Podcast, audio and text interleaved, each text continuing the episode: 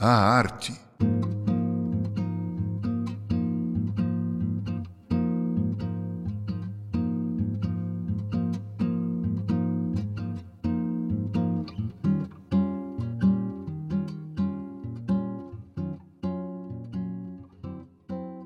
Quero rasgar meu coração e deixar você ver o que tenho dentro dele, ainda que seja um pouquinho de mim mesmo. E, ainda que você pense diferente, a beleza está na diversidade. Quero dizer a você onde eu vejo no homem aquele vislumbre do divino, do Criador.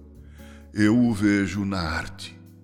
Eu o vejo quando ouço Michael Jackson logo pequenino menino cantar e assombrar o mundo da música com Being, ou já mais mocinho com One Day in Your Life, ou já amadurecido com Heal the World.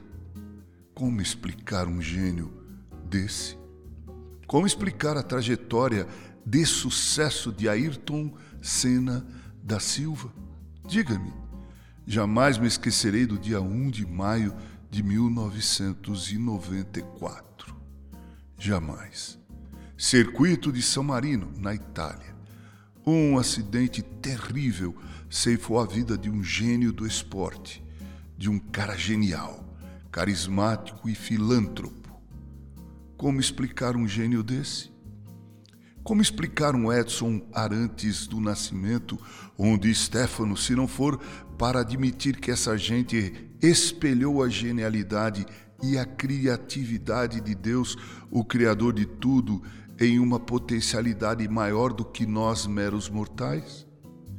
Ainda hoje, quando ouço Bach, Liszt, Schubert, Handel, e todos os outros compositores e músicos, eu sinto que a graça comum tem sido benfazeja para nós meros mortais.